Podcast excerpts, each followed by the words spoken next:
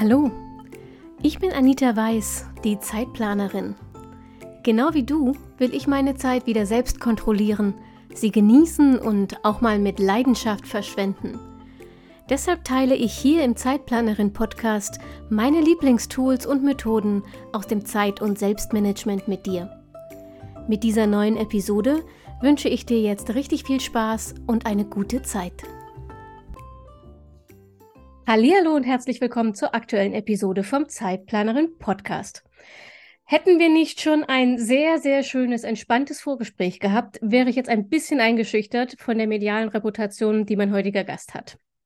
Über ihn haben schon ARD und ZDF und so ziemlich alle Dritten berichtet, die Süddeutsche Fatz und Zeit, Handelsblatt, Wirtschaftswoche und Capital, New York Times, Forbes Magazine und Wired und das sind nur die, die mir auf den ersten Rutsch im Kopf geblieben sind. Und jetzt ist er hier bei mir im Zeitplanerin Podcast und ich freue mich riesig, denn mit ihm spreche ich über ein Thema, von dem ihr alle träumt. Wie geht das? Weniger arbeiten, aber nicht weniger verdienen. Lasse Reingans hat 2017 und 2018 Furore gemacht, als er in der Werbeagentur, die er damals übernommen hatte, den Fünf-Stunden-Tag einführte.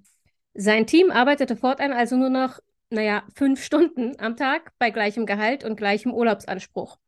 Wie das so gelaufen ist und was es braucht, um in so wenig Zeit effektiv, effizient und zufrieden zu arbeiten, darüber sprechen wir heute. Lasse, schön, dass du da bist. Ja, vielen Dank, Anita, für das schöne Intro und ähm, für die Einladung. Ich bin gerne hier. Ich finde es super spannend, weil es tatsächlich, glaube ich, eine der häufigsten Fragen, die ich kriege. Ähm, wie kann ich mich so organisieren, dass ich mehr schaffe in äh, weniger Zeit und damit mehr freie Zeit für die Dinge habe, ähm, die mir wichtig sind. Und letztlich kann man ja auch ähm, die fün den, den Fünf-Stunden-Tag für deine Mitarbeiter ähm, so beschreiben. Die haben effektiv mehr Zeit für die Dinge, die ihnen privat und persönlich wichtig sind. Ähm, was war denn damals der Auslöser also wie ist diese Idee entstanden? Ein, den, das ist ja jetzt nicht, ich sag mal, es ist keine typisch mhm. unternehmerische Entscheidung, einen Fünf-Stunden-Tag Ja, das stimmt. Und ich glaube, ich glaube übrigens, dass da auch äh, der Grund liegt, warum die Presse darauf so massiv eingeschlagen hat. Ne? Weil wenn jetzt irgendjemand für sich entscheidet, ich mache Teilzeit oder halt von mir aus irgendwie, ich and arbeite anders, ist das was anderes, als wenn das ein Unternehmer mit irgendwie damals 15 Mitarbeitenden macht. Mhm. Ähm, die Idee ist entstanden, ich habe 2006, 2007 so äh, eine Agentur gegründet. Also ich habe früher studiert und während des Studiums halt schon viel selbstständig gearbeitet im Medienbereich, also Datenbanken, Software, Plattformen gebaut und sowas. Und habe dann 2007 in Bielefeld eine Agentur mit einem Bekannten gemeinsam aufgemacht und die haben wir wachsen lassen. Zehn Jahre später waren es 50 Mitarbeiter. Wir waren relativ erfolgreich, würde ich sagen. Und naja, was man in der Digitalbranche hat, ist auf jeden Fall sehr viel Stress und viel zu tun und auch sehr lange Tage. Und ich habe in der Zwischenzeit dieses auch in dieser Aufbauphase habe ich äh, geheiratet, Kinder bekommen, bin an sich ein sehr sozial engagierter und vernetzter Mensch und ich habe immer weniger von Dingen gehabt, die mir eigentlich so wichtig sind. Ne? Also viel weniger Zeit für Kinder und viel weniger Zeit für mich selbst und Hobbys hat man eh schon lange an, an Nagel gehängt und solche Dinge. Und irgendwann habe ich mich entschieden, ich mache mal in der Agentur, weil ich ja selber auch Inhaber war, ähm, ich kürze einfach mal meine Woche insofern, dass ich an zwei Tagen nachmittags frei mache. Das war so ein kleiner Schritt in die Richtung, ach guck mal, was passiert denn da? Ich habe nämlich gemerkt, ich wusste ja, dass ich an den Tagen nur kürzer Zeit habe und habe gemerkt, ja, wenn man sich vernünftig, wirklich hart konzentriert auf die Dinge, die wirklich wichtig sind, dann kommt man auch sehr gut zum Ziel. Und das war so der Beginn einer Reise. Daraus kamen auch Konflikte mit den Mitgesellschaftern, äh, warum ich dann irgendwann meine Anteile an der Agentur verkauft habe und eben bei mir im Garten lag und überlegt habe, was machst du jetzt? Ähm, und für mich war dann klar, die Qualität der Arbeit, also und der Leistungsfähigkeit an diesen Tagen und vor allem an den Tagen darauf, wenn ich nämlich viel erholter ins Büro gegangen bin, hm, die war viel höher, als wenn man sich die ganze Zeit kaputt schuftet, was man in ganz Deutschland ja gerne mal macht. Also wir mhm. sind ja alle, wir arbeiten ja viel zu viel. Wir machen letztes Jahr irgendwie anderthalb Milliarden Überstunden. Burnout-Raten steigen seit 20 Jahren massiv an. Und für mich war das irgendwie so Augen öffnen, damals zu sehen, warte mal, ich bin für Notfälle sowieso erreichbar, als Chef eh zweimal ne, und als äh, normaler Mitarbeiter ja auch, auch gerne mal. Ähm, aber sonst bin ich relativ entspannt in der Zeit irgendwo gewesen, nämlich mit meinen Kindern irgendwo im Wald oder auf dem Spielplatz oder mal im Schwimmbad oder keine Ahnung was. Ähm, und die Qualität dieser Wochen, also dieser, dieser Wochen-Output war hoch und ich war zufrieden und mein Umfeld war zufrieden. Ich hatte wieder mehr Zeit für Dinge, die mir wichtig sind.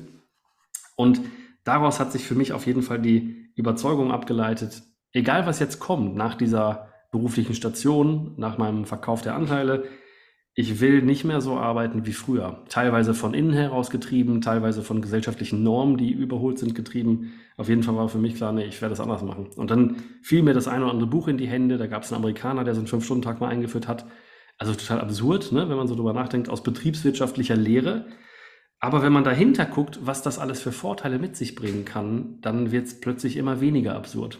Genau, das war auf jeden Fall die, die Geschichte, warum ich irgendwann gedacht habe, nee, so arbeiten wie früher macht in der Zeit, in der wir heute leben, ja überhaupt keinen Sinn mehr. Deswegen können wir da, es wird höchste Zeit, das aufzubrechen. Und irgendwie war ich verrückt und mutig genug, das dann zu machen, glaube ich. Ich finde es ganz interessant, als ich äh, mich auf unser Gespräch vorbereitet habe, habe ich mal so ein bisschen gestöbert und habe festgestellt, dass das eigentlich ganz früher, also so Beginn der Industrialisierung, ne, ähm, galt Erholung gar nicht so sehr als wie soll ich das sagen? Na, im Moment ist es ja mehr so, naja, wer sich erholt, hat es wohl nötig, ne? Der ist nicht stark genug, der ist nicht leistungsfähig, nicht belastbar genug und so. Mhm. Ähm, sondern ich habe damals ein Zitat von irgendeinem, ich weiß es nicht mehr, irgendeinem Industriemagnaten da gefunden, der gesagt hat, Erholung gehört dazu zur, zum Erhalt der wahren Arbeitskraft. Mhm. Gut, wir müssen nicht unbedingt wieder dahin zurück, ähm, Mitarbeiter so zu betrachten, aber ich fand es interessant, dass es damals eben noch diese, die, diesen Anspruch gab, dass man gesagt hat, mhm. müssen die in die Pause schicken, damit die hinterher umso mehr arbeiten können. Mhm. Und dieses dauerhaft Durcharbeiten, dieses Burnout ist ein Statussymbol, ähm, ist ja irgendwie erst eine relativ neue Entwicklung. Mhm. Mhm. Die ich ganz schrecklich finde, ne? dieses ganze mhm. Schreckliche Gelaber. Es tut mir leid, dass ich da so äh, sprachlich entgleise, aber dieses Gelaber von diesem ständigen Hassel und von diesem Wettkampf, in dem man ist, das tut niemandem gut. Also sowohl Menschen nicht, als auch Teams nicht, als auch Unternehmen nicht, als auch der Gesellschaft nicht. Ich glaube, wir verlieren dabei alle. Mhm. Und wenn man mal wirklich hinguckt, wann ist man denn leistungsfähig? Ja, wenn man ausgeruht ist, wenn man die Themen, die einen belasten, bearbeiten kann, wenn man Zeit hat, Dinge zu, naja, aus seinem Kopf auch zu kriegen. Allein dieses, also was ich sehe in, in meinem Umfeld häufig, man kriegt ja nicht mal mehr die banalsten Dinge hin, weil man keine Zeit mehr hat. Es hat ja niemand mehr Zeit. Wir haben alle Stress und wir haben alle viel mehr zu tun, als wir Zeit haben. Und das ist, ein, das ist irgendwie das, naja, das Thema unserer Generation, glaube ich, und der Zeit, in der wir gerade leben. Und das ist bekloppt, weil danach, dahinter, fallen halt viele Dinge irgendwann vom Tisch. Also erst wenige Dinge, dann immer mehr Dinge und irgendwann fallen die Leute halt um. Und wenn man sich die Zahlen mal konkret anguckt, es fallen mehr Leute um als je zuvor an Burnout und die fallen auch länger aus als je zuvor. Mhm. Und gleichzeitig gibt es einen riesen Fachkräftemangel, gleichzeitig gibt es einen riesen Druck auf, wir müssen innovativ sein. Ähm, und das passt alles nicht zusammen. Also das ist eine ganz doofe Geschichte, die der Kapitalismus uns da erzählt und die Lehre uns da erzählt. Und diese Geschichte wird gerade auch immer absurder, wenn man halt guckt, wie sich die Arbeit verändert hat. Ne? Wir sind halt nicht mehr zu Zeiten der Industrialisierung. Und klar, wenn du am Fließband bist, du brauchst nach acht Stunden oder zehn oder zwölf, wann auch immer dieser Magnat das gesagt hat, du brauchst natürlich eine Pause, weil auch Sportler immer Pausen brauchen, damit die Höchstleistung liefern können. Aber heutzutage ist ja auch diese Natur der Arbeit eine ganz andere. Wir sind ja nicht am Fließband, sondern wir müssen mit unserem Kopf arbeiten. Mhm. Und unser Kopf kann halt nur bestimmte Dauerarbeit leisten, ne? weil wir eben immer wieder neue Dinge machen. Es ist ja nicht so, dass wir in Jobs, also viele von uns und immer mehr von uns arbeiten nicht mehr in Jobs, wo so repetitiv jeden Tag das Gleiche gemacht wird. Sondern wir müssen immer Dank. mit neuen, ja Gott sei Dank, auf jeden Fall. Und Gott sei Dank sitz, sind wir in diesen Zeiten, wo Digitalisierung genau diese repetitiven Dinge vielleicht aufnehmen kann oder halt uns abnehmen kann. Oder wir haben Robotik für, naja, körperlich richtig anspruchsvolle Dinge, wo halt die Menschen einfach früher auch deswegen vielleicht sehr früh gestorben sind. Ähm, genau, wir leben in einer anderen Zeit von Arbeit und das wurde nicht berücksichtigt in Lehrbüchern, im Aufwachsen, in den Geschichten, die uns erzählt werden, von wegen äh, schaffe, schaffe, Häusle baue und du musst halt immer, immer hart und heftig arbeiten und der früheste im Büro sein und der späteste, damit du wirklich Leistung liefern kannst. Mhm. Und interessanterweise ist aber dieser, dieser Faktor Zeit eigentlich immer irrelevanter, wenn es um den Faktor Hirn geht. Ne, das heißt, wenn du jetzt mal äh, fünf Stunden eine Aufgabe bekommst, dann heißt das nicht, dass du in fünf Stunden weniger schaffst als in acht, wenn du mit deinem Hirn arbeiten musst, weil es sein kann, dass du drei Stunden gar nichts an, als Ergebnis produzierst und dann ganz plötzlich, weil du auf der grünen Wiese in den blauen Himmel geguckt hast und dann kam die Idee. Ist ja auch so interessant, wo man die besten Ideen hat. Die hat man ja nicht im Büro, sondern im Urlaub, in der Dusche, in der Badewanne oder wenn man auch plötzlich ganz anders gedanklich unterwegs ist. Ja, ich finde das noch aus, einem, äh, aus einer anderen Perspektive sehr interessant, diese fünf Stunden. Ich habe ja jetzt vor ein paar Wochen angefangen und habe Coworking angeboten. Ähm, für mich eine total egoistische Veranstaltung. Ich habe ein Problem mit dem Anfang. Ich habe kein Problem mit dem Dranbleiben und konzentriert durcharbeiten, aber ähm, um anzufangen, muss ich mein Gehirn erstmal von allen anderen Ablenkungen abschalten. Äh, und äh, mein Kopf feuert sehr viel, sehr schnell, ähm, in sehr kurzer Zeit. Und das ist dann echt schwierig, diese ersten acht bis 15 Minuten einer Aufgabe, sich da nicht ablenken zu lassen. Und dann habe ich gedacht, okay, ähm, äh, unter Beobachtung zu stehen hilft, also biete ich Coworking an. Wir arbeiten vier Pomodori, also zwei Stunden, gemeinsam jeder für sich an seiner Aufgabe, aber man sieht sich halt über den Bildschirm. Heißt für mich, ich werde beobachtet und da ich als Zeitplanerin das Ganze initiiert habe, will ich mir natürlich keine Blöße geben und äh, werde einen Teufel tun, hin und her zu hüpfen. Hast du dich selbst ausgetrickst? Ich habe mich selbst ausgetrickst. Hat wunderbar mhm. funktioniert, aber wir haben dabei auch festgestellt, ähm, dass das allen Teilnehmern auch so geht, obwohl das teilweise ganz andere Typen waren als ich, die gar kein Problem mit dem Anfang haben. Aber dieses Thema Prokrastination und Aufschieben ähm, ist ein zweites Riesenthema, weshalb die Leute auf meinen Account kommen zum Beispiel und sich den Podcast anhören, weil sie sagen, sie schieben ständig wichtiges Zeug vor sich her. Gar nicht so sehr, weil sie keine Zeit haben, sondern aus Gründen, die sie teilweise nicht benennen können. Ähm, aber dieses Aufschieben ist ein Riesenthema und ein Riesenproblem. Und wenn man dann plötzlich einen zeitlichen Rahmen hat, also die Beobachtung hilft, aber auch der zeitliche Rahmen. Wir haben vier Pomodori, das heißt vier mal 25 Minuten, fertig mhm. aus, danach ist vorbei. Und plötzlich hat man so einen Fokus, weil man halt ähm, diese zeitliche Begrenzung hat, dass man viel konzentrierter arbeitet. Und mhm. ähm, das ist zum Beispiel auch so eine Sache, die ich mir vorstellen könnte, die bei euch dann auch eingetreten ist. Hab, liege ich damit richtig? Stimmt das? Total richtig. Ja, absolut. Es gibt ja auch, äh, wer hat es gesagt, diese, diese Theorie, und zwar ist es nicht, oh Mensch, hier, es ist, es ist, glaube ich, nein, ich komme nicht drauf, egal. Es gibt auf jeden Fall natürlich die Aussage, die jeder kennt, ein Projekt dauert nur so lange, wie viel Zeit du hast. Mhm. Und wenn du genau weißt, du hast jetzt für diese Aufgabe eine Stunde oder viermal 25 Minuten, dann wirst du da schon zum Ende kommen. Ob die Qualität dann so ist, als ob du vielleicht das Doppelte hättest, sei mal dahingestellt. Das muss nicht sein. Natürlich kannst du in zehn Minuten nicht ein Auto bauen.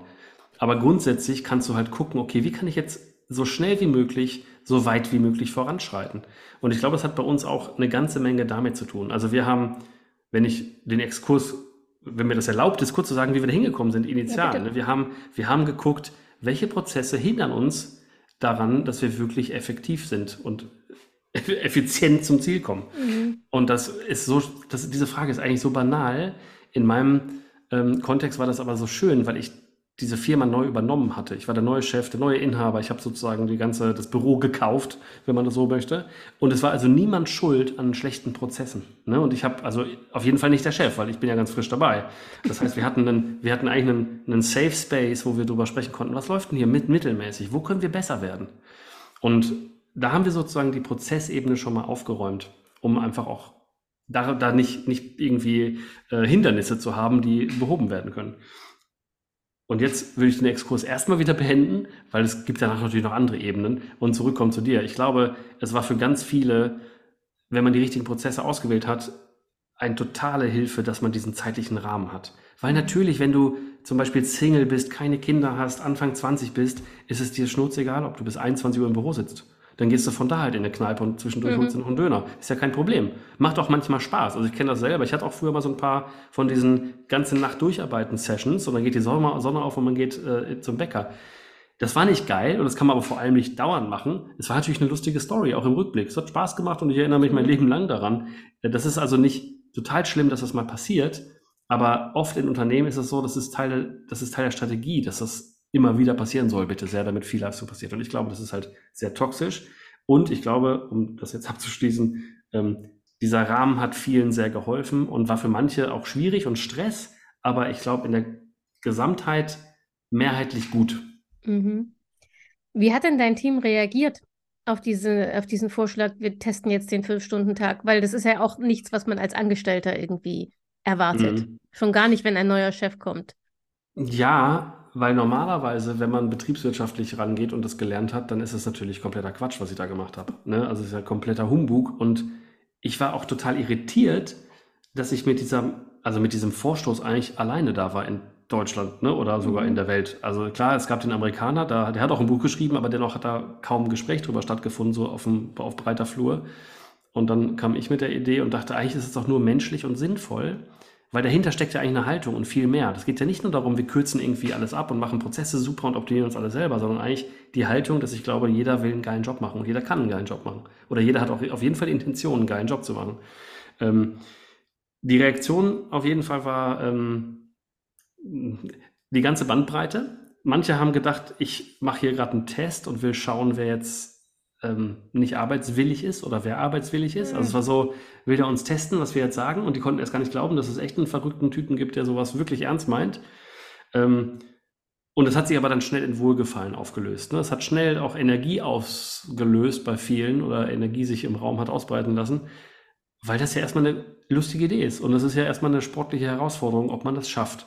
Bei manchen war es aber auch so, dass die gesagt haben, Lasse, ich bin schon so im Flow und ich, ich schäme mich so ab im Büro. Ich habe irgendwie Noise Canceling Kopfhörer. Ich höre nichts, ich sehe nichts und arbeite komplett hart durch und am Ende gehe nach Hause und falle ins Bett. Und das war auch so ein Zeichen, dass das, das darf ja eigentlich auch nicht geben. Also man mhm. sah an dieser Stelle, okay, hier ist eine, eine, eine Höhe der Belastung bei einzelnen Personen, die übernatürlich viel ist.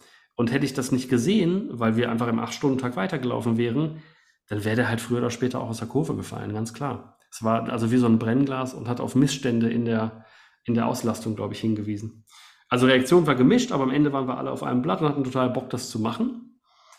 Und als wir es gemacht haben, das war irgendwie drei, vier Tage später, haben wir damit echt begonnen, weil warum warten? Ne? Das war mhm. ich war der neue Chef, das kann man einfach mal starten und wir hatten Aufträge genug, alles sah irgendwie grün aus und alles war schön.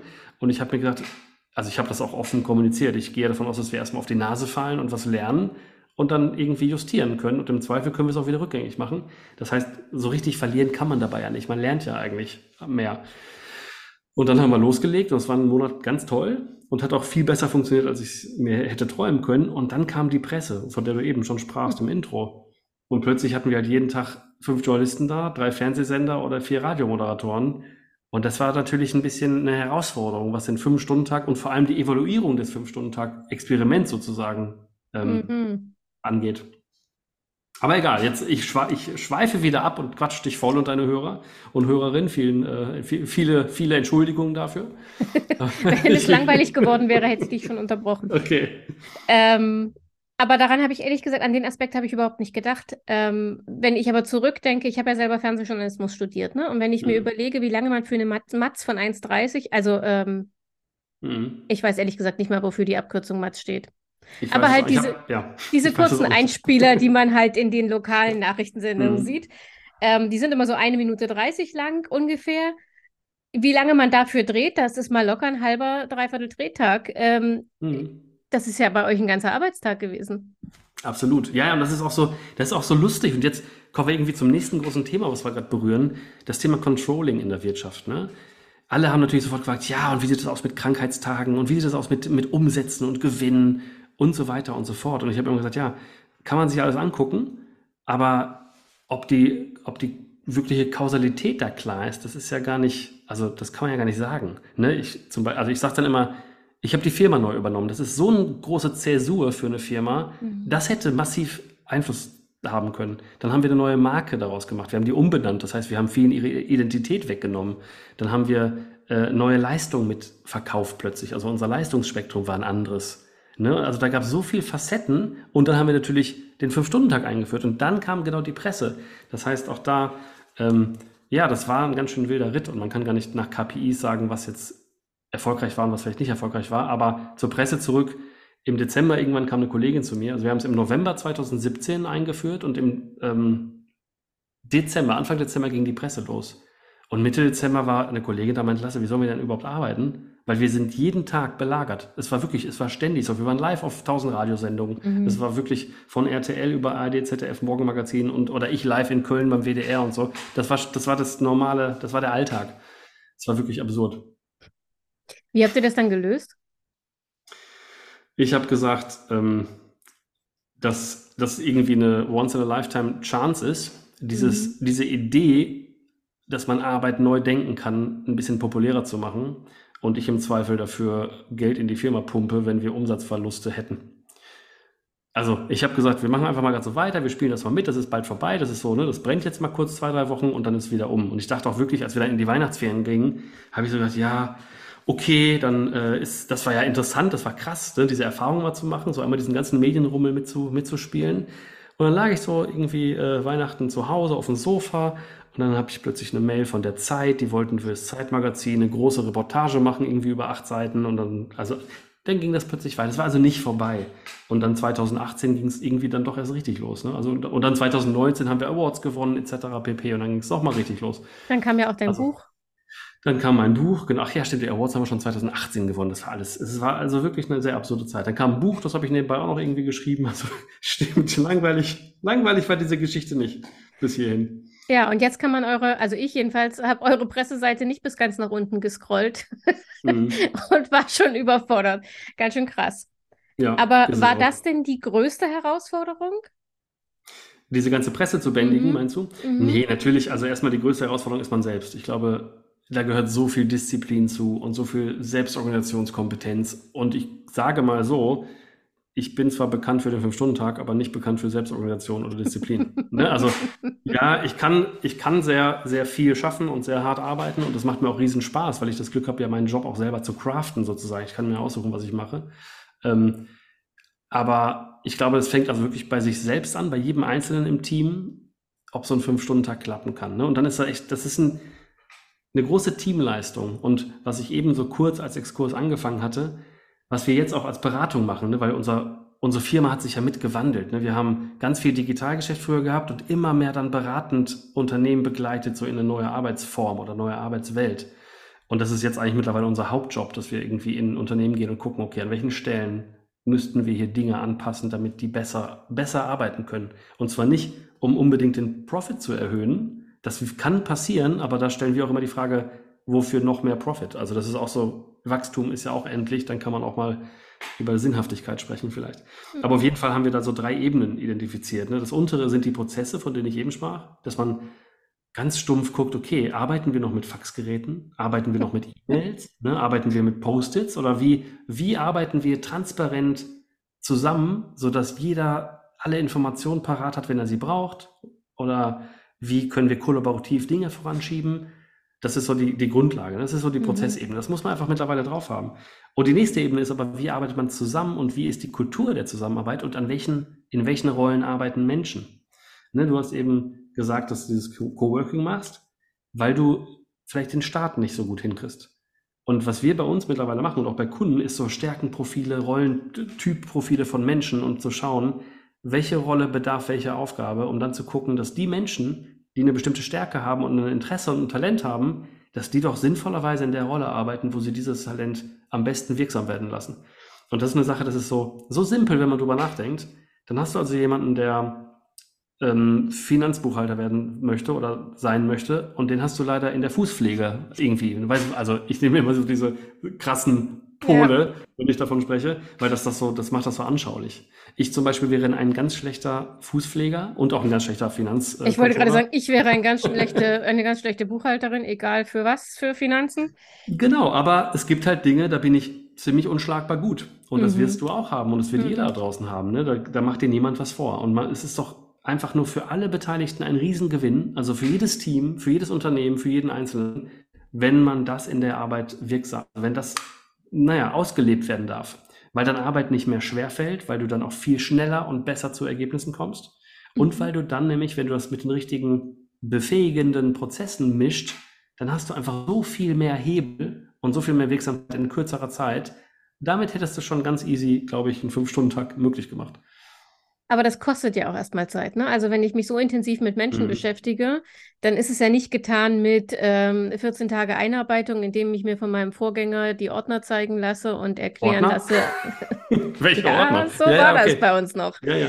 Ähm, mhm sondern das bedeutet ja wirklich, also du musst ja erstmal eine, eine Stärken-Schwächen-Analyse machen, dann musst du die Menschen ja auch mitnehmen, weil Veränderungen, nicht jeder steht so sehr auf Veränderung wie ich zum Beispiel. Ja, Veränderung mhm. macht den meisten ja eher Angst und wenn man irgendwie, weiß ich nicht, zehn Jahre in seinem Job gearbeitet hat, ob einem der jetzt gefällt oder nicht und man soll plötzlich was anderes machen, weil jemand von außen sagt, das ist doch gar nicht dein Talent, du hast mhm. deine Stärken doch ganz woanders, dann wird das ja auch erstmal auf Widerstand stoßen. Ähm, mhm. Das heißt, die ganze, diese, dieses ganze Zwischenmenschliche wird dich ja wahrscheinlich auch als Chef enorm viel Zeit gekostet haben absolut, und wahrscheinlich immer noch kosten, oder? Absolut, ja, ähm, absolut. Und ich glaube auch, es ist absurd, wenn man von außen in unsere Organisation guckt, wie viel Geld wir dafür investieren, mhm. dass wir die Menschen wachsen lassen. Also wie viel Geld ich für externe Trainings, Coachings, äh, Profilings, Begleitung, Supervision und so bezahle. Auf der anderen Seite können wir uns das leisten, weil wir einfach ein, ein Unternehmen sind, was halt Geld verdient. Und ich glaube, die meisten Unternehmen da draußen verdienen erstmal irgendwas an Geld. Und ich glaube, wenn man aber jetzt zehn Jahre nach vorne spult oder in die Zukunft guckt, ich glaube, es gibt gar keine Alternative, um wirklich den Mensch in den Mittelpunkt zu stellen. Um zu schauen, dass die Leute, die wir haben, in Klammern, von denen gibt es immer weniger, in den nächsten zehn Jahren zehn Millionen zum Beispiel, oder nicht mal mehr zehn Jahren. Ähm, das heißt, wir müssen doch schauen, wie können wir das, was wir an Bord haben, in eine Zufriedenheit und in eine Wirksamkeit bewegen, sodass da, ähm, naja, wir mit vielleicht weniger Man- und Woman-Power die gleich, also mindestens die gleiche Produktivität erhalten können bei einer höheren Zufriedenheit, damit die nicht von Bord gehen. Mhm. Ne, das heißt also, ich glaube, dass das, was wir tun, das ist vielleicht teuer oder es mag teuer erscheinen für jemanden, der aus einer alten Welt kommt. Aber ich glaube, das ist ein Gewinn und eigentlich zahlen wir zwar, okay, wir zahlen irgendwelche Euros, aber kriegen viel mehr Output daraus. Ne, also ich glaube, es ist viel Zeit, ja, aber das ist Zeit, die ich total gerne investiere, weil es auch eine Riesenfreude ist, die Menschen in Teams bei uns wachsen zu sehen und die auch in einer positiven Energie miteinander wirksam werden zu sehen. Hast genau. du Leute verloren, ähm, die das nicht mitgehen wollten? Also ist das eine Typfrage oder glaubst du, das überzeugt jeden? Mm, ich glaube, das ist natürlich für manche leichter, für manche schwieriger und manche hängen, also man verliert ja auch ein paar Dinge. Ne? Man verliert zum Beispiel diese, man hängt einfach mal in irgendeinem Büro rum und quatscht eine halbe Stunde mhm. und es stört eigentlich nicht. Ne? Also das ist, glaube ich, gang und gäbe. Und man müsste sich immer angucken, was man alles in einem Arbeitstag so macht, was gar nicht auf die Arbeit einzahlt. Auch da gibt es Studien zu, die sagen, dass es zweieinhalb Stunden Nettoarbeitszeit im Acht-Stunden-Tag mhm. gibt und nicht mehr. Ähm, und manche wollen halt diesen, manche wollen wenig Selbstdisziplin und Stress. Also das soll jetzt gar nicht negativ klingen. Ich will das gar nicht bewerten, man muss sich halt darauf einigen, ob man das so oder so möchte. Und manche wollen halt ein bisschen entspannter und dafür länger im Büro sein und ab und zu halt mal was schaffen. Das ist auch völlig fein. Und wir hatten auch Menschen davon an Bord. So, oder ja, oder Menschen an Bord, die halt ihre Arbeitsweise gar nicht hinterfragen wollten. Die haben halt gesagt, ich bin hier mega und das, was ich tue, ist top und deswegen gibt es da keine Evaluierung und dafür gibt es auch überhaupt keine Potenziale, die wir noch gemeinsam heben können. Und ja, ich habe darüber so ein paar verloren. Mhm. Worüber ich mehr Leute verloren habe dann über die Jahre ist, dass die durch die Zeit, die ich ihnen eigentlich als Chef geschenkt habe, dass da plötzlich Fragen hochkamen, nämlich was will ich in meinem Leben tun, wer bin ich wirklich und plötzlich die Erkenntnis, ach, mein Job ist nicht das, was ich mein Leben lang machen will, ich will noch mal was anderes tun. Da sind mhm. plötzlich also Menschen in, auf die Industrieseite gewechselt, also von Dienstleistungen in das Produkt zum Beispiel und ja, das war aber interessanterweise auch kein Abschied so, ich gehe jetzt, ist alles doof, sondern da waren, da flossen Tränen, da, wurde, da waren Emotionen da, das ist alles einfach so, da war Dankbarkeit und Freude da und all so, solche Themen.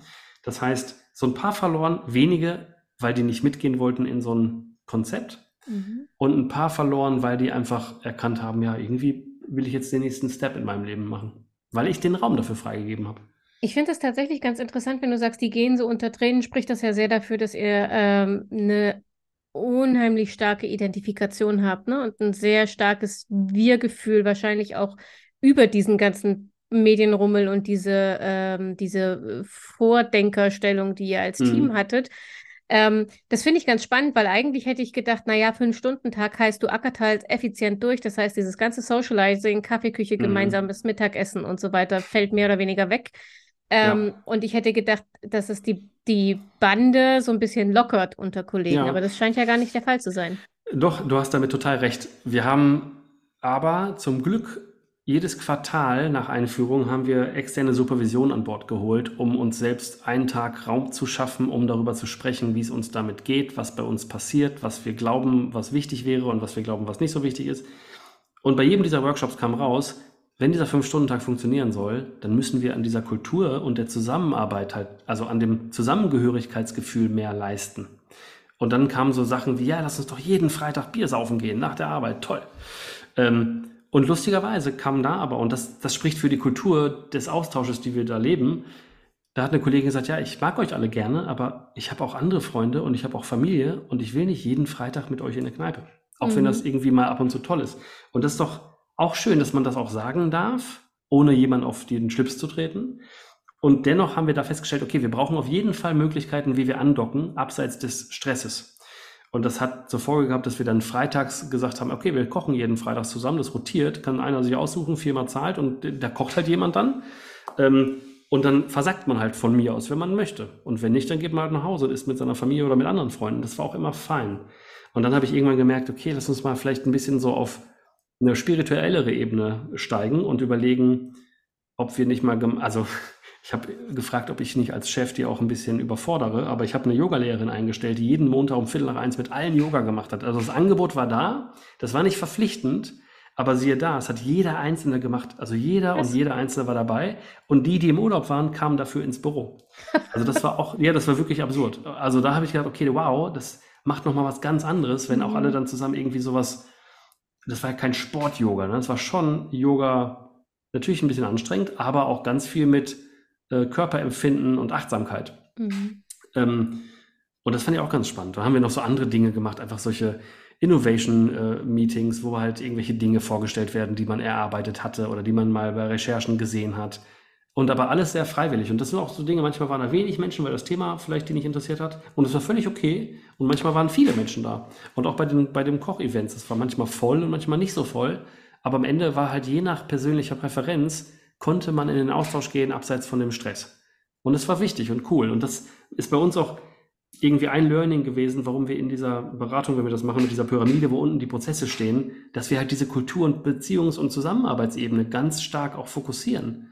Weil das ist genau, wie du richtigerweise angemerkt hast, ein ganz wichtiger Kit im Unternehmen. Man muss nur schauen, wo man diesen Preis dafür bezahlen möchte. Also ich meine das mhm. nicht in mhm. Euros, sondern einfach in Zeitaufwand. Also was, man muss Menschen und sich sensibilisieren, was kostet mich jetzt der Austausch, den ich da zwei Stunden mache? Sowohl für meine Privatzeit, aber auch für meine berufliche Zeit.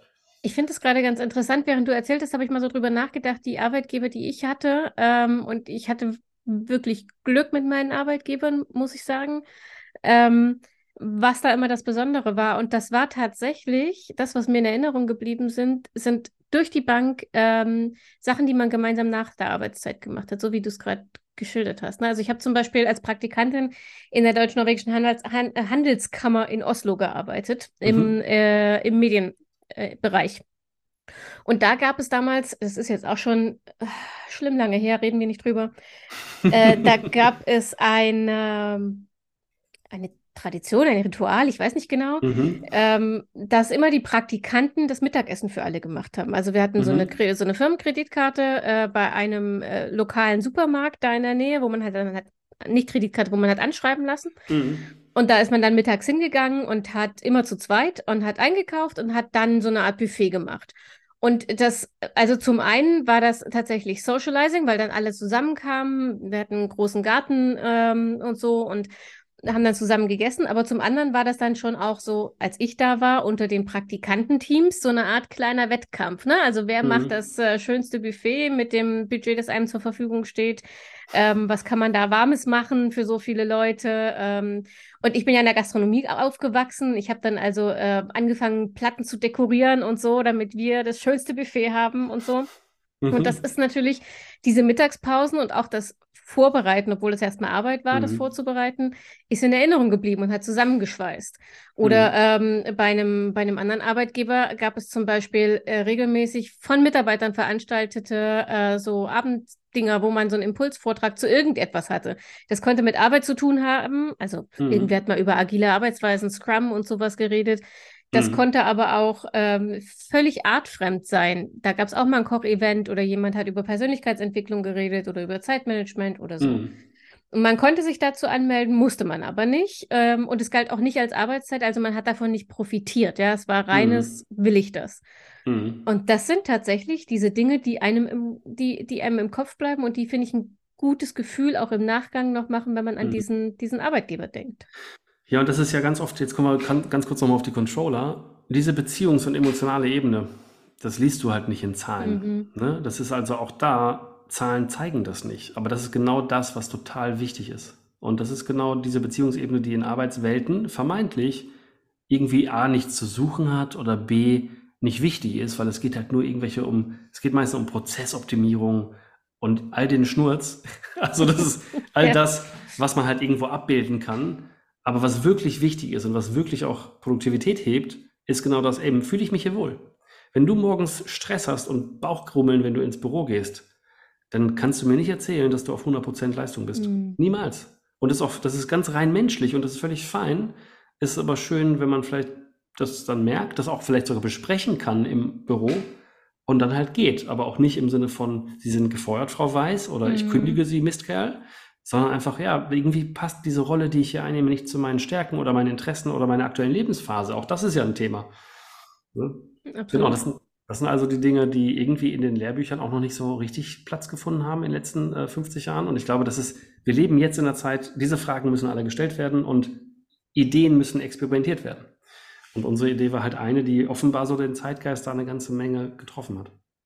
Nun ist ja ähm, seitdem auch so ein bisschen Zeit ins Land gegangen. Wie sieht es denn bei euch aktuell aus? Arbeitet ihr noch so, wie ihr es 2018 eingeführt habt?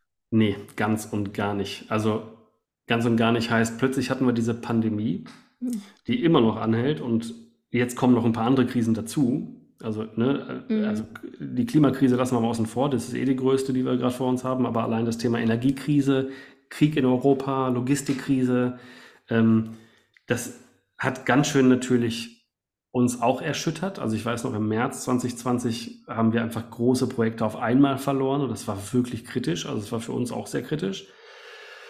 Und da habe ich auch frühzeitig alle ins Homeoffice geschickt, einfach wegen, niemand wusste genau Bescheid und es war für uns eigentlich ja egal. Wir haben alle mhm. Laptops, wir haben alle schon vorher mit Teams gearbeitet, wir haben alle virtuell eben, also wir, können 100, wir können 100% remote sowieso arbeiten, konnten wir auch schon vorher. Und deswegen habe ich gesagt, komm, wir machen kein Risiko, alle gehen ins Homeoffice, ihr sagt mir, was ihr alle braucht, dann kaufen wir noch das ganze Zeug, was ihr zu Hause haben müsst. Und dann ähm, haben wir einfach mal weitergearbeitet und plötzlich wurde klar, ja, warte mal, im Homeoffice, irgendwie ist dieser Tagesablauf von 8 bis 1 schwierig in Klammern, ich habe nämlich zum Beispiel Kinder. Ähm, und dann haben wir überlegt, okay, wie können wir das lösen? Und was wir auch festgestellt haben, diese ganzen Teams-Videokonferenzen. Irgendwer hat dann gesagt, ey, Freunde, ich komme nicht mal mehr zum Arbeiten. Wir sind ja nur in Teams. Mhm. So, ne? Also es ist ja eine Katastrophe. Ähm, auf jeden Fall haben wir dann überlegt, wie können wir weg von diesen starren Konzepten 8 bis 1. Das war damals angedacht und sinnvoll für wir haben keine Latenz, weil alle da sind und wir können sofort ganz schnell alles lösen, wenn was auftritt. Wie kommen wir davon weg und machen das so selbst organisiert und frei wie möglich? Das hat aber dann zur Folge, dass irgendwer irgendwann arbeitet und wir gar nicht wissen, also ich vor allem nicht, und es ist mir auch tatsächlich relativ egal, wann wer arbeitet.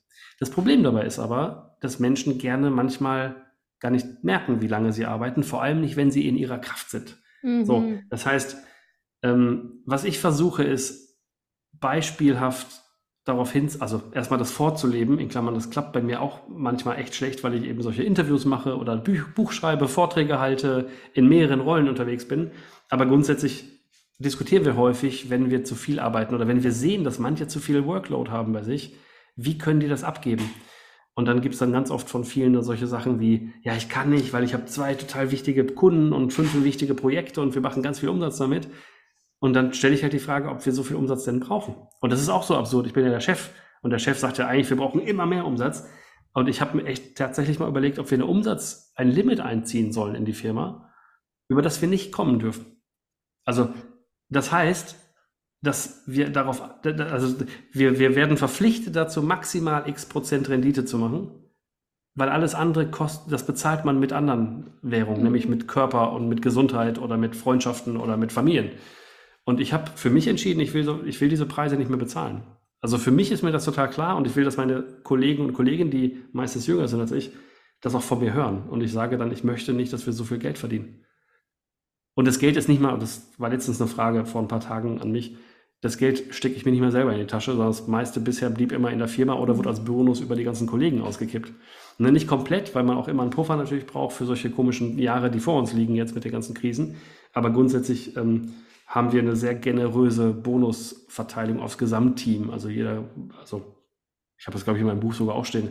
Ich hatte eigentlich den Plan, 20 bis 25 Prozent EBIT immer über alle auszukippen. Das ist wirklich viel Geld, wenn man extrem mhm. erfolgreich arbeitet. Ähm, aber das ist völlig fein, weil das, also weil ich die Firma als Organismus sehe, wo viele mit ihren Rollen und Stärken bestimmte Sachen ausfüllen und die alle wichtig sind. Ich glaube, das ist auch eine andere Denke, die viele in der, in den BWL-Büchern gar nicht kennen. Ich muss dir übrigens gerade mal ein Kompliment machen. Ich finde das unfassbar schön, wie du über deine Mitarbeiter redest. Ähm, das ist Sind mir auch, sind auch super Leute. Ja, aber mir ist das gerade aufgefallen. Das ist tatsächlich eine Haltungsfrage und eine Perspektivenfrage, weil ähm, dieses, wir arbeiten jetzt hundertprozentig remote und jeder arbeitet, wann er will und wann er kann und so. Und du bist überhaupt nicht auf die Idee gekommen zu sagen, na ja, und das Problem ist ja aber, äh, dass man nicht mehr kontrollieren kann, ob jemand äh, genug arbeitet. Was die Perspektive der allermeisten Mhm. Chefs, glaube ich, immer noch ist, leider, in den, zumindest in den großen Unternehmen, sondern Ja. du hast ganz selbstverständlich vom Gegenteil geredet. Und meiner Ja, Erfahrung nach ist auch Mhm. eher das Gegenteil ein Problem, weil die Leute in dieser, dieser anerzogenen Beweisangst sind, ne, beweisen Mhm. wollen, dass sie es wert sind, gerade wenn man weniger arbeitet bei gleichem Gehalt oder sowas.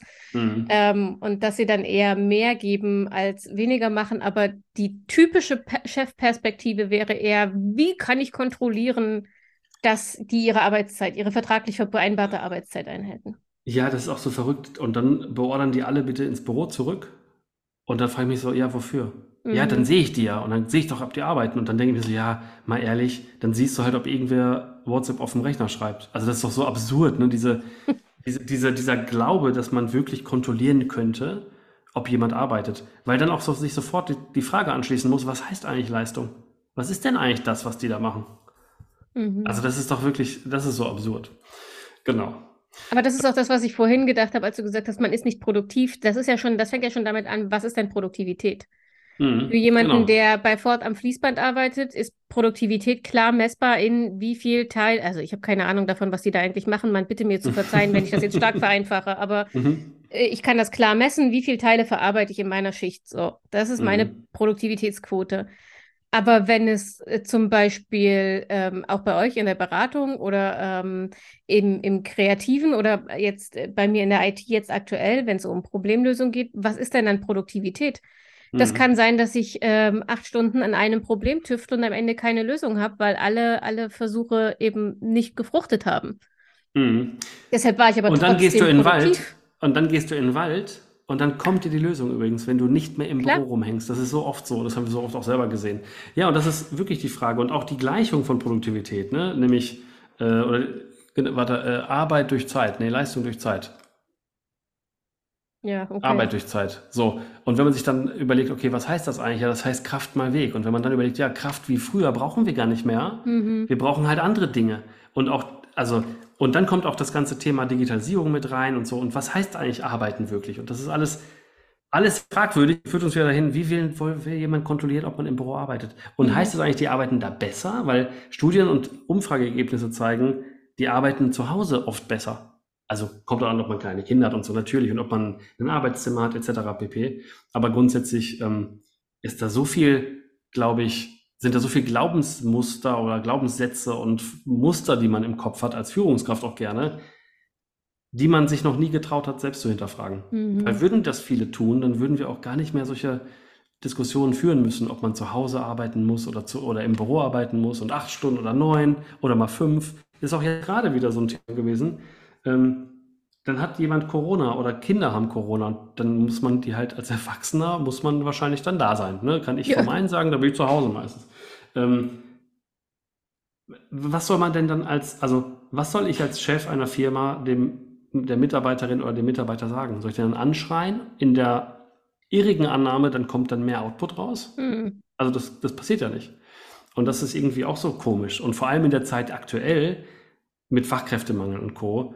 Was glauben die, ob das, ist das nachhaltig sinnvolles Verhalten? Oder wäre nicht viel schlauer, wenn man sich selbst mal darauf besinnt, dass man auch nur ein Mensch ist und dann auch menschlich miteinander Umgang findet?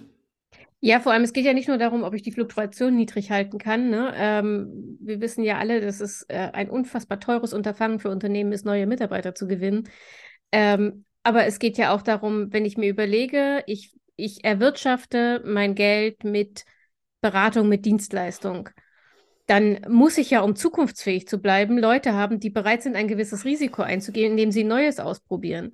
Hm. Wenn ich für jeden Misserfolg, ähm, für jedes Tüfteln, das nicht zum Ziel führt, von meinem Chef runtergemacht werde, ja, dann werde ich ganz sicher keine, keine Risiken eingehen. Warum auch? Mhm. Also Das machen machst du wir, höchstens einmal ganz am Anfang und dann nie ja, wieder, auf jeden Fall. so, und Mhm. dann machst du alles, die, dieses typische, das haben wir schon immer so gemacht, ist dann der, der Mhm. Modus operandi. Und ähm, ja, damit bleibt man heute, glaube ich, nicht mehr lange bestehen am Markt. Und Menschen, die von außen dazukommen sollen, die drehen sich halt irritiert weg, weil die gar keine Lust haben, dann so auf alten Mhm. Wegen, auf alten Pfaden zu wandeln. Das ist, äh, sehe ich genauso, genau. Ja. Absolut. Ähm, bevor ich zu meiner finalen letzten Frage komme, wir haben das vorhin schon mal so ein bisschen äh, gestreift, gestriffen, gestreift, angekratzt. Ja, sehr schön. Ähm, wie muss man denn jetzt mal auf die persönliche, individuelle Ebene, ja, wie muss man denn arbeiten oder sich selbst organisieren, um diese fünf Stunden möglichst gezielt, effizient, effektiv, wie auch immer zu Mhm. nutzen? Also tatsächlich ist das Simpelste, was ich für mich selber nutze, einfach sich am Abend vorher mal kurz zu überlegen, was der nächste Tag bringt und was ich in den einzelnen Themen vorankriegen muss. Ne, diese klassische Eisenhower-Matrix, was ist dringend und was ist wichtig, weil wir zu oft Dinge auf der Agenda haben, die sind weder wichtig noch dringend. Das sind Dinge, die man aus Höflichkeit vielleicht machen könnte, weil man so erzogen ist.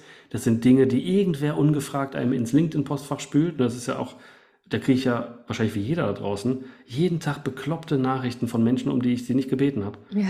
Also ne, diese ganzen Vertriebs-B2B-Profis und irgendwelche Mhm. Schwachmaten, sorry. Ähm, Schwachmaten passt, das muss man auch nicht gendern, weil es meistens echt bekloppte Männer sind. Ähm, ja, aber auf jeden Fall so Dinge, so Aufgaben von außen, ne, wie auch eine E-Mail, um die keiner gefragt hat. Vor allem übrigens schlimm diese ganzen CC-E-Mails mit 30 Leuten da drin. Ähm, man muss wirklich gucken, was mache ich morgen und was erreiche ich morgen und dann wegstreichen und nicht ähm, erlauben, dass Dinge einen die Zeit klauen. Es ist übrigens glaube, das erste Mal, glaube ich, in diesem Podcast, dass meine Hörer eine Empfehlung für die Eisenhower-Matrix hören. Normalerweise sage ich immer, braucht kein Mensch das Ding, äh, wenn man nicht gerade äh, Präsident der Vereinigten Staaten ist und einen Stab hat, an dem man delegieren kann, ist mindestens einer Mhm. der vier Quadranten völlig überflüssig und damit sind die anderen drei auch schon nicht mehr nützlich. Also für die meisten Mhm. Leute empfehle ich tatsächlich eher eine simple, priorisierte To-Do-Liste. Die tut's Du, aber auch. selbst das, genau, aber selbst das, du hast ja auch recht.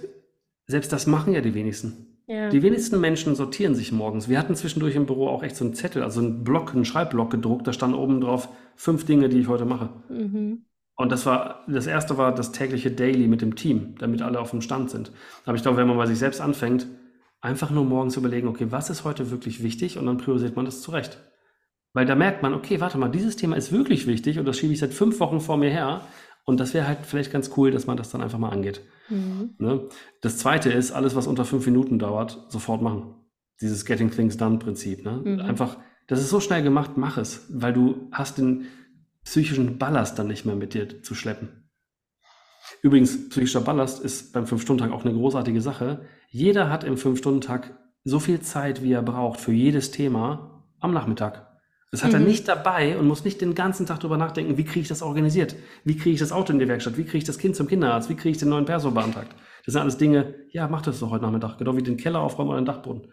Das sind so Mhm. Dinge, die kannst du eh machen und brauchst das nicht die ganze Zeit am Tag dabei äh, mit dir rumzuschleppen. Und jetzt kommen wir zurück zur Liste. Wenn du so eine Liste hast, dann hast du echt einen Fahrplan, wie du gut durch den Tag kommst. Und ein super Hack bei uns im, im Unternehmen war auch damals, wenn du einen Termin einstellst, mach es nicht für heute. Mach es mindestens für morgen, wenn nicht später. Und mach einen Termin nicht eine Stunde lang, sondern mach den einfach nur eine Viertelstunde lang, außer du weißt, dass es wirklich notwendig ist, dass du mehr Zeit hast. Die meisten Termine sind ja Absprachen, Mhm. brauchst du nicht viel Zeit. Und das sind so ganz kleine Dinge und damit spart man jede Menge. Und wenn man übrigens sich abschotten kann und irgendwann mal von dem Motorsägen-Effekt oder Kreissägen-Effekt gehört hat, jede Ablenkung kostet eine Viertelstunde Zeit. Ja. So, und bitte die Viertelstunde kannst du dir sparen. Und wenn du überlegst, jede Stunde kommt viermal ein Kollege oder Kollegin rein, dann bist du schon eine Stunde echt nicht so auf der Höhe, wie du es hätte sein können. Also es gibt einfach so viele Dinge, egal wo, wo man es betrachtet, auch in der Teamzusammenarbeit, die man besser machen kann, aber auch schon bei sich alleine. Habt ihr Tools, um Störungen zu verhindern? Ähm, wir werden ja wirklich mit Störungen bombardiert. Ne? Also ich kriege hier nebenbei die ganze Zeit so Bildschirmzeitanfragen meiner Kinder, die mich tierisch nerven. so, ähm, auf, den, auf meinem Handy habe ich alles ausgeschaltet. So, das sind auch so einfach Sensibilisierungstools. Das heißt, Mhm. wir arbeiten zum Beispiel mit Teams und Teams ist unser Zuhause, wo alle immer irgendwo sind. Und da kann man sich ja zum Glück auch auf Nicht-Stören setzen. Und das ist ein großartiges Tool. Aber Also dann, ich, ich hatte ja. bei einem früheren Arbeitgeber da, die IT fing damit an äh, und wir haben das dann Mhm. irgendwann in der Redaktion übernommen und ich habe das hier zu Hause so ähnlich. Die haben Quietscheentchen verteilt. Mhm. Und wenn man nicht gestört werden wollte, dann hat man dieses Quietscheentchen auf seinen Schreibtisch gesetzt. Und wenn der Kollege, wir hatten, wir hatten so Mhm. Glastüren in den Büros, wenn der Kollege vorbeilief, weil er was von einem wollte, hat er von draußen schon gesehen, ah, okay, Deep Work, ich störe jetzt nicht. Mhm, das ist cool. Ähm, und viele ähm, IT, also ich kenne das vor allem wirklich auch von Entwicklern, von Programmierern, die auch so Mhm. Ampeln auf dem Tisch haben, ne, Genau. die dann Ja, äh, im Ampelsystem anzeigen, verfügbar oder nicht. genau. Ich habe Das in meinem privaten Arbeitszimmer zum Beispiel ein Bitte nicht stören Schild draußen dranhängen, damit mein Mann Mhm. weiß, jetzt zum Beispiel Podcast. Okay, jetzt habe ich es ihm Mhm. gesagt, weil ich muss dazu immer sagen, äh, ich bitte jetzt nicht reinkommen und nicht duschen, Mhm. weil Genau. das Badezimmer an mein Büro grenzt und man Ja. das in der Aufnahme hört. Ja, lustig. Nee, äh, wir haben tatsächlich direkt vor Corona wollten wir solche Ampeln kaufen und dann kam Corona und jetzt haben wir das Büro ja eh zwischendurch mal komplett entkernt und arbeiten jetzt eh irgendwie auch ganz viel remote, wenn man möchte und wenn man nicht möchte, arbeiten wir halt im Büro. Mhm. Aber wir haben uns mit so einem kleinen Mini-Lifehack äh, bedient. Wir haben so kleine, hier so kleine Straßen, wie heißen die Dinger, diese, die, die Warndreiecke sozusagen. Diese Das heißt, Hütchen, diese ja, so, genau, die Pylonen. Hüt, ja, Pylonen, so heißen die. Die schmeißt man einfach irgendwo in den Flur, wenn die anderen Leute im Büro wissen, okay, hier ist gerade irgendwas wichtig. Also zum Beispiel Videokonferenz, Schulung oder sonst was. Ah. Ähm, das ist so ein mini simpler Hack. Sieht nicht toll aus, aber es funktioniert erstmal, weil es kurz mal die Aufmerksamkeit von dir nimmt und du siehst, oh, okay, ah, der hat da gerade was zu tun. Ja, es ist halt groß So, genug, ne? Also du kannst genau. es nicht übersehen eigentlich. Ja, Sehr genau. cool. Das sind so Dinge. Äh, Zwischendurch war für uns auch eine Regel, das hat sich jetzt erübrigt, weil das wirklich jeder, jeder darf Termine absagen. Wenn es nicht passt, absagen. Da muss ein neuer Termin gefunden werden. Den kann man auch über MS Bookings oder, oder äh, Doodle oder so kann man das auch finden oder mit Calendly. Ähm, dass wir, wir hatten irgendwann mal im Lockdown und so zum Beispiel die, die äh, Regel, dass wir zwischen 12 und 14 Uhr niemals Termine machen. Warum? Ja, weil da kocht man, da betreut man Kinder vielleicht, da ist man einfach in der Mittagspause und da war das halt, ähm, ja, da war es einfach sozusagen nicht erlaubt. Mhm. Aber wir haben auch, also wir arbeiten spannungsbasiert, das ist auch das nächste Thema. Wir haben so ein ganzes Betriebssystem mittlerweile aufgebaut, wie unsere Organisation gut funktioniert. Und wenn irgendwann so eine Regel keinen Sinn mehr macht, dann lösen wir das auf, dann machen wir schnell eine neue Regel oder schmeißen wir die Regel weg. Erklär mal kurz, halt, was spannungsbasiert bedeutet. ähm, das ist, eigentlich am Ende ist es nur ein Kanal bei uns in Teams. Und da schreibt man Dinge rein, die doof sind, die einen belasten, die einen bedrücken oder die man gerade geil findet oder die einen inspirieren. Also es kann sowohl negativ wie auch positiv sein. Und wir haben jeden Montag haben wir ähm, ein Meeting, also das heißt Tactical Meeting, wo wir anderthalb Stunden wirklich alle zusammen in diesem Meeting sind und eine ganz klare Agenda verfolgen. Und da werden, ähm, da werden äh, diese Spannung auch diskutiert. Und da kann man halt gucken, okay, wie lösen wir das? Also wie, wie lösen wir diese Spannung von jemandem? Und wenn es positiv ist, ist es ja irgendwie was alle freut. Aber wenn es negativ ist, muss man halt sich darum kümmern. Und zwar schnell, bevor das irgendwie, ähm, naja, noch schlimmer wird vielleicht. Mhm. Auf jeden Fall ist dieses spannungsbasierte Arbeiten, das haben wir vor zwei oder drei Jahren eingeführt. Die ersten Monate führt das dazu, dass ganz viel sich ausgekotzt wird. Ne? Da, da stehen Dinge drin, wo du denkst, okay, wieso habt ihr das nicht vorher gesagt? Wie schrecklich. Und ganz plötzlich gibt es einen Tipping Point. Da hat man nämlich das meiste davon auch irgendwie weg aus der Organisation. Da Mhm. hat man, da hat man irgendwen eingestellt, der die Küche aufräumt, wenn das keiner sonst kann. Haben wir nicht, weil wir können das alle irgendwie. Aber, aber solche Themen, solche kleinen Banalitäten, die irgendwann dazu führen, dass das Team einen Konflikt hat irgendwo. Aber irgendwann kippt das, weil die meisten Dinge schon dreimal besprochen wurden und wirklich dann final dann doch gelöst werden. Manche kommen auch alle paar Jahre mal wieder hoch, ne? aber grundsätzlich werden dann plötzlich mehr positive Spannungen geäußert. So, ey, ich habe die Idee, sollen wir mal das so und so machen und lass uns mal wieder irgendwie äh, dies und jene Idee verfolgen oder den Kunden anrufen, keine Ahnung. Aber das ist so dann mit einer positiven Energie nach vorne gehen. Das ist wie so der Treibstoff der Organisation, der immer wieder dafür sorgt, dass da Wandel passiert, wenn er passieren muss. Wie viele äh, Mitarbeiter seid ihr jetzt eigentlich gerade? 15, 15. Ja. Wir waren zwischendurch mal 19, glaube ich. Aber das ist auch, auch über Corona haben wir manche verloren, ne? weil die Unsicherheit in dieser VUCA-Welt, in der wir leben, war für manche echt schwer zu ertragen. Also Anfang Lockdown, das hat echt zwei aus dem Team in den öffentlichen Dienst gedrängt, weil das halt wirklich dann entspannt und sicher ist. Da wirst du nicht Ja. gekündigt. Ne? Also der eine äh, ist in der Cyberfahndung der Polizei. Ist auch Wow. mega. Ja, ist total gut. Ist halt einer mein- meiner, meiner Entwickler gewesen. Mhm. Ähm, ja, ist doch super. Und ich glaube eh, dass man niemals heutzutage zusammen so alt wird in der Firma, weil sich ja alles immer verändert und man selber verändert sich zum Glück. Und man hat ja auch die Chance, dass man da auch mitwächst, also mitwachsen darf und dann auch sein, sein Profil einfach nochmal anpassen darf, je nach Lebensphase und je nach vielleicht Interessengemengelage. Lasse, ich Aha. könnte eine abendfüllende Veranstaltung aus dem Gespräch machen und wahrscheinlich auch zwei oder drei Folgeepisoden damit füllen. Ähm, die Leute sollen es sich aber anhören können und ich habe, glaube ich, relativ wenig, ähm, wenig Hörer, die zweieinhalb Stunden pendeln oder so. Ja, ja, genau.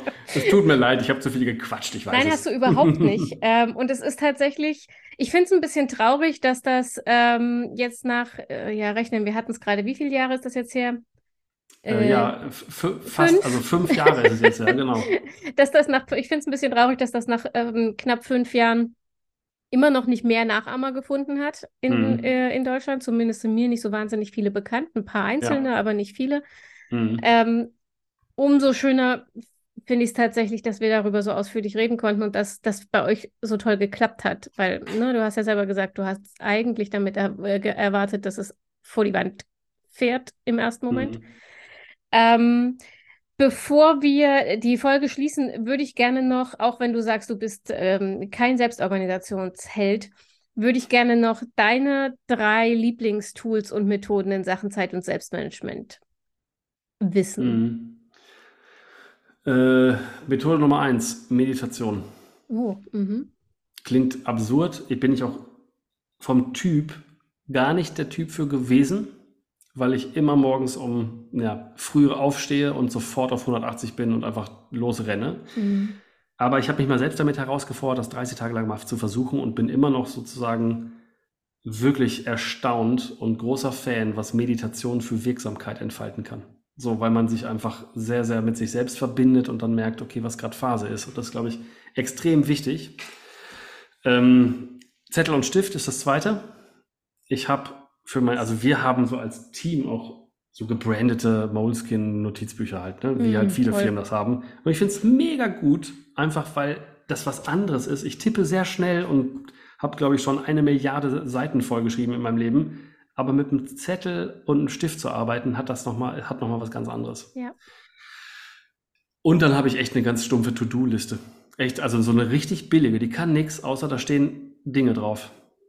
So, und ich glaube, in Verbindung mit Zettel und Stift äh, ist das aber ein ziemlich gutes Tool. Und ich muss natürlich ergänzen, ich habe natürlich, wir haben Office 365, wir haben Teams und Outlook und so weiter. Ohne meinen digitalen Kalender könnte ich überhaupt nicht funktionieren. Ne? Und den nutze ich, also da steht alles drin, was ich machen muss. Mhm. Und das ist auch sehr wichtig. Und wir haben im Team auch komplette Transparenz über alles. Also oft ist es ja so, dass man nur geblockte Sachen sieht, aber nein, da sieht, kann jeder alles sehen, weil wir auch ein extrem transparentes Team, also wir sind einfach so, dass wir uns halt vertrauen.